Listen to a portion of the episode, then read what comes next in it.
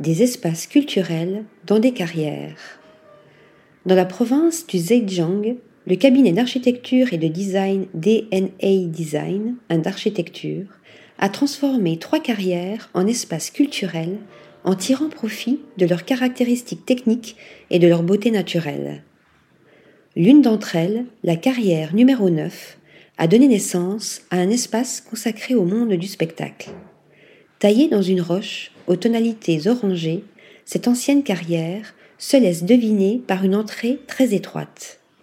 Cette fente très fine s'élargit pour donner lieu à un espace rectangulaire. Les parois forment de délicates pentes qui semblent vouloir se toucher, formant vers le haut un toit percé, laissant entrer la lumière naturelle.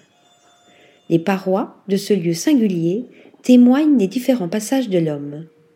Alors que la partie inférieure a été créée par le biais d'une excavation mécanique, la partie supérieure, de forme conique, est le résultat d'un travail manuel, donnant ainsi naissance par le plus pur des hasards à un espace en forme de cathédrale. Après divers tests, les qualités acoustiques ont été améliorées au moyen du revêtement du sol, de panneaux dans les garde-corps latéraux et de mesures d'absorption acoustique pour faciliter une utilisation polyvalente.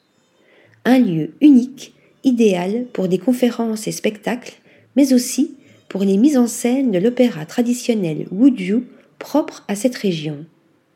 Poésie ultime, quand la pluie vient, l'eau s'accumule et les parois s'y reflètent.